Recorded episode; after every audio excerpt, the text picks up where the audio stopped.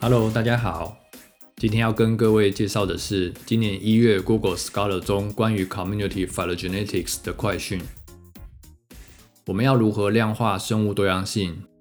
只是计算个体数和物种数吗？或是我们可以计算像是 Shannon-Winner 的多样性指数呢？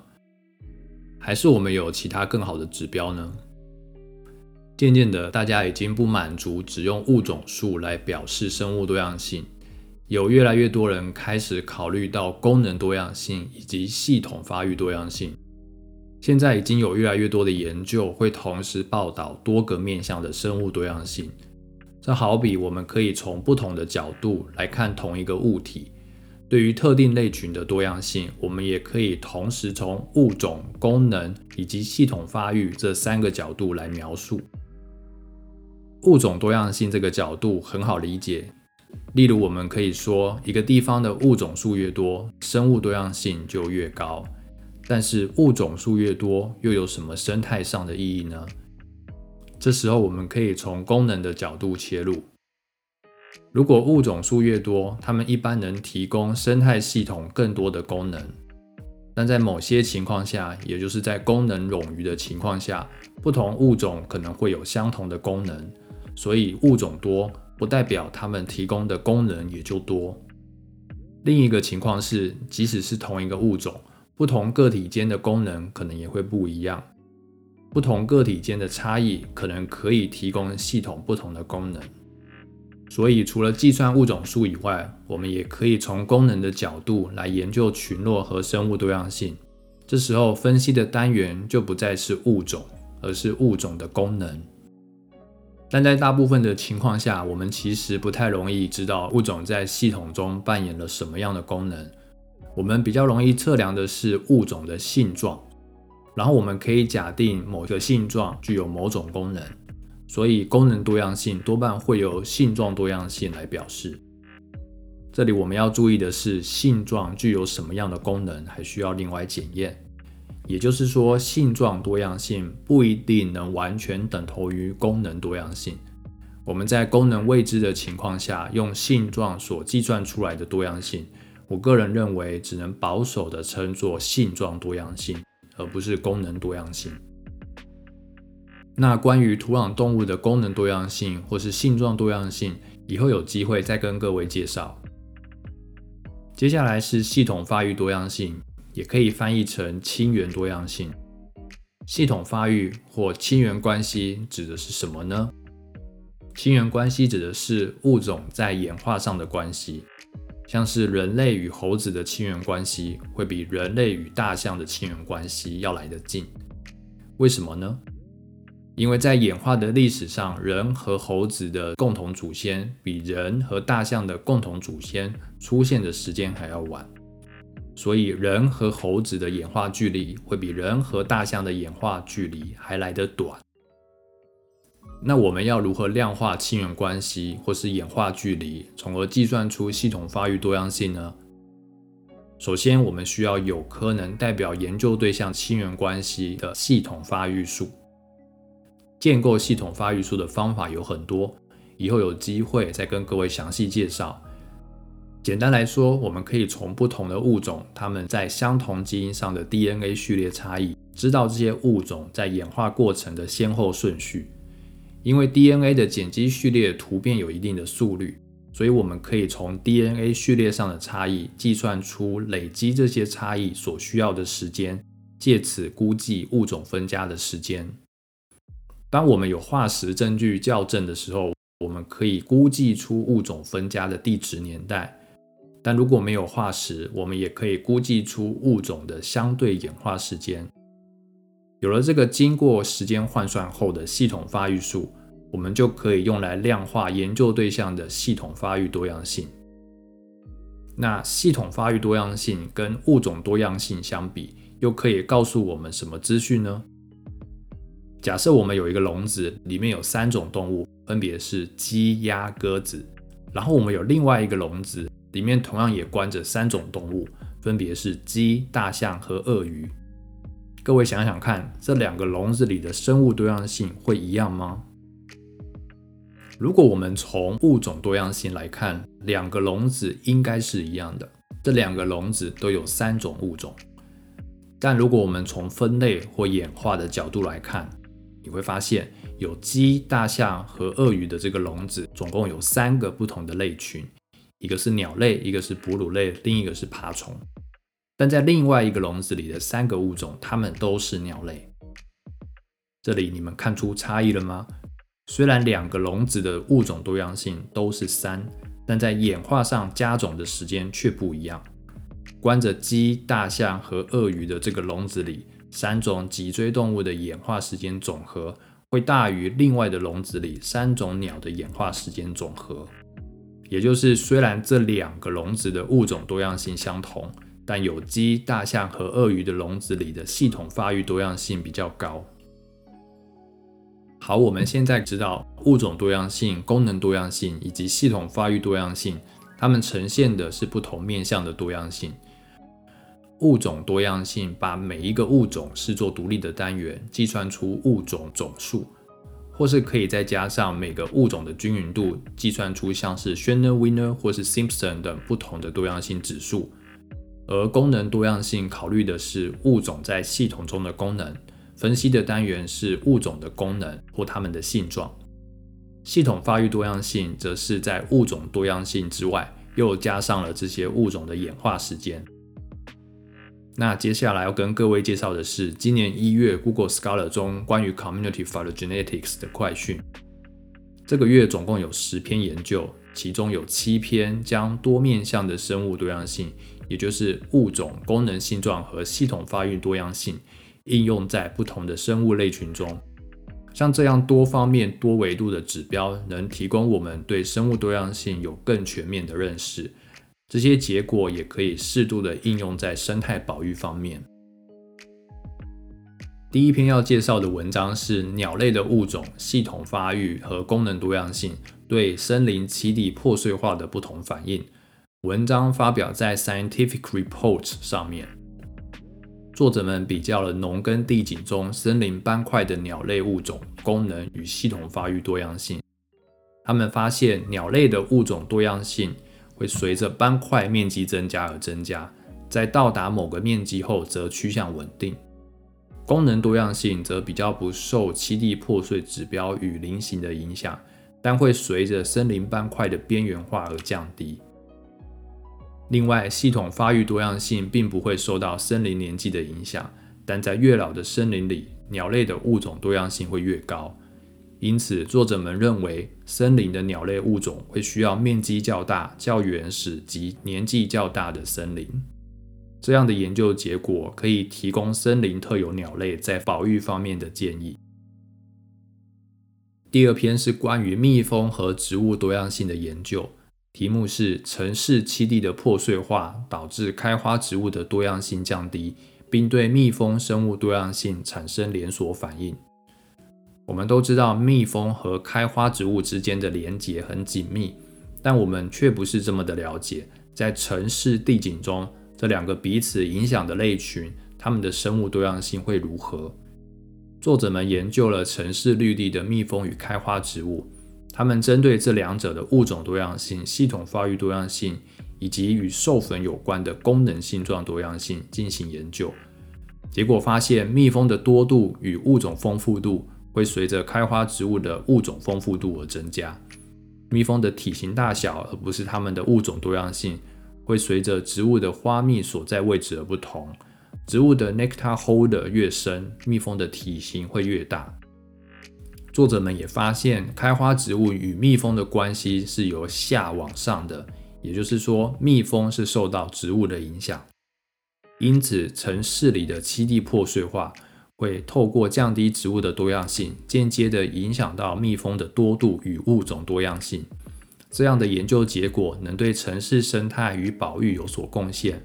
这篇文章也发表在 Scientific Reports 上面。第三篇文章跟入侵生物有关。这篇文章研究的系统和类群是淡水湿地的植物。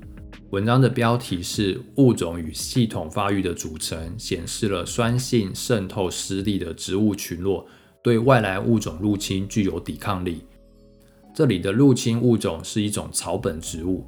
作者们发现，植物群落的物种与系统发育组成与土壤湿度及植物覆盖度有关。尽管有入侵植物，各个植物群落仍然显示它们在物种及系统发育组成的特殊性。这表示这些湿地植物其实比较受到光照与湿度等环境因子，而不是受到入侵物种的生物竞争作用所影响。作者们将这些研究结果发表在《Ecological Processes》上面。第四篇研究题目是生态系统富裕过程介导的环境改变，改变了非目标类群的群落结构，但对于功能及系统发育多样性则没有影响。一个来自盐碱环境的实例。作者们研究了在生态系统富裕的过程中，单一或复杂的环境压力。对溪流大型无脊椎动物它们的物种组成、系统发育及功能多样性的影响。他们发现物种组成与物种多样性会随着复杂的环境压力而降低，但系统发育多样性则不会受到环境压力的影响，而功能多样性则大部分没有改变，或是呈现相反的结果。这篇研究同样也对于保育及生态系统富裕有所帮助。文章发表在《Hydrobiology》上面。第五篇题目是环境条件、气候因素和空间过程驱动着气候异质的山区溪流、大型无脊椎动物多面向的贝塔多样性。作者们研究了中国秦岭的南侧与北侧的十条溪流，总共五十个样点里的大型无脊椎动物。他们计算了不同面向的贝塔多样性。包括物种、功能与系统发育、贝塔多样性，以及贝塔多样性的组成元素，也就是周转率和嵌套程度。研究结果发现，大型无脊椎动物的三个面向的贝塔多样性，在秦岭北侧都低于南侧。这主要是因秦岭两侧的气候及当地环境的差异所导致。另外，空间变量也扮演了重要角色，但集水区的特色则比较没有影响。虽然这三方面多样性与环境的关系结果很相似，但在细节的部分，这三方面仍然是有些差异的。最后，这群作者们也是以生物多样性的经营与保育来总结这篇发表在《Ecological Indicators》上面的文章。第六篇文章是一篇关于植物的研究，标题是“三角嵌合设计有效地显示跨空间尺度生态的多样性与过程”。虽然这篇文章还在 preprint 的阶段，但我觉得他们的采样空间设计很有趣，所以在这里一并介绍。作者们的采样设计称作三角嵌合，也就是将样点的分布规划成几个三角形，大的三角形包含了小的三角形。他们总共设计了四个尺度，以三为基数。他们将最大的三角形顶点距离设置为一九九零公尺。最小的三角形顶点的距离是七十四公尺，另外两个尺度分别是六六三与二二一公尺。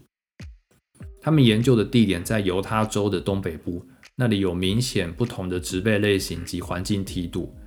那他们借着这种特别的采样空间规划，就能够标定哪些环境梯度在哪个尺度上能够影响植物的物种与系统发育多样性。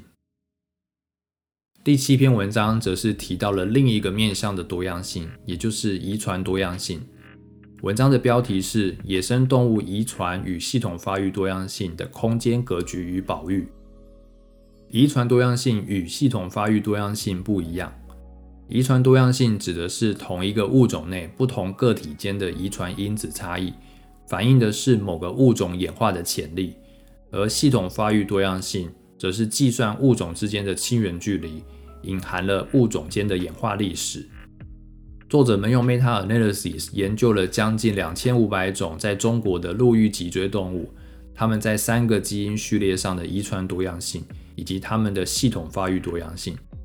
他们发现了物种多样性与立腺体基因的遗传多样性及系统发育多样性互为正相关。他们也发现，中国南方与西南方的遗传多样性与系统发育多样性高于其他地方。在大部分的情况下，气候因子像是降水量与温度，对立腺体基因的遗传多样性有着正面影响。反之，海拔与人口密度有着负面的影响。最后，作者们同样也是以生物多样性的保育作为文章的结尾。这篇文章发表在 Science Advances 上面。接下来的三篇文章虽然都只有系统发育多样性这一个面向，但也发表在不错的期刊上面。第一篇文章的标题是《欧洲森林植被的系统发育结构》。这篇文章发表在 Journals of Biogeography 上面。作者们获得了将近六万两千笔含有地理定位的欧洲森林植被资料。他们分析了被子植物在演化早期与晚期的群落系统发育结构，检验了它们和环境因子的关系。他们也标定了那些会造成群落内系统发育相近的类群。研究结果显示，气候所形成的压力与不稳定性，造成了群落内物种的系统发育相近。这个现象在更新世冰河的地区更为显著，显示了在冰河后期物种的扩散受到了限制。但在欧洲北部与中部及夏季干热的地中海地区的森林，则比较没有这个现象。另外，在俄国的半寒带林、地中海盆地附近与伊比利半岛大西洋沿岸的森林里，系统发育离散则比较常见。那杜鹃花科、禾本科与壳斗科。则是造成群落内系统发育距离相近的主要类群。第二篇研究同样是森林的群落系统发育，标题是《热带大西洋森林的系统发育动态》。文章发表在《Evolutionary Ecology》上面。作者们获取了巴西不同类型的森林共九个样点，将近一万三千笔胸高直径大于三点二公分的树木资料。他们计算了森林的年动态率，包括了死亡率、更新率以及基底面积的获得与失去。他们也计算了死亡与存活树木以及新生与存活树木间的系统发育周转率及距离。他们用胸高直径区分出不同大小类别的树木，在不同的类别里比较这些数值的差异。他们发现森林的死亡率高于更新率。基底面积的获得多于基底面积的失去。他们也发现，由于亲缘关系较疏远的个体被排除，使得群落内树木的系统发育距离较近。但对于那些胸高直径大于三十公分的树木而言，系统发育距离反而较远。这是因为那些关系较近的物种被排除的缘故。此外，他们也发现新生与存活树木间的系统发育距离较大。由于树木的最大高度与最大直径是系统发育上保守的功能性状，这样的结果显示了在消长过程中，大型树木间类似于竞争的负向交互作用，会影响森林的动态与群落系统发育结构。第三篇文章是青林木在伊朗中部极端环境中的群落系统发育贝塔多样性，发表在 Journal of Insect Conservation 上面。我们都知道，青林木的昆虫需要水域环境才能存活，因此它们可以作为水域环境中一个很重要的生物指标。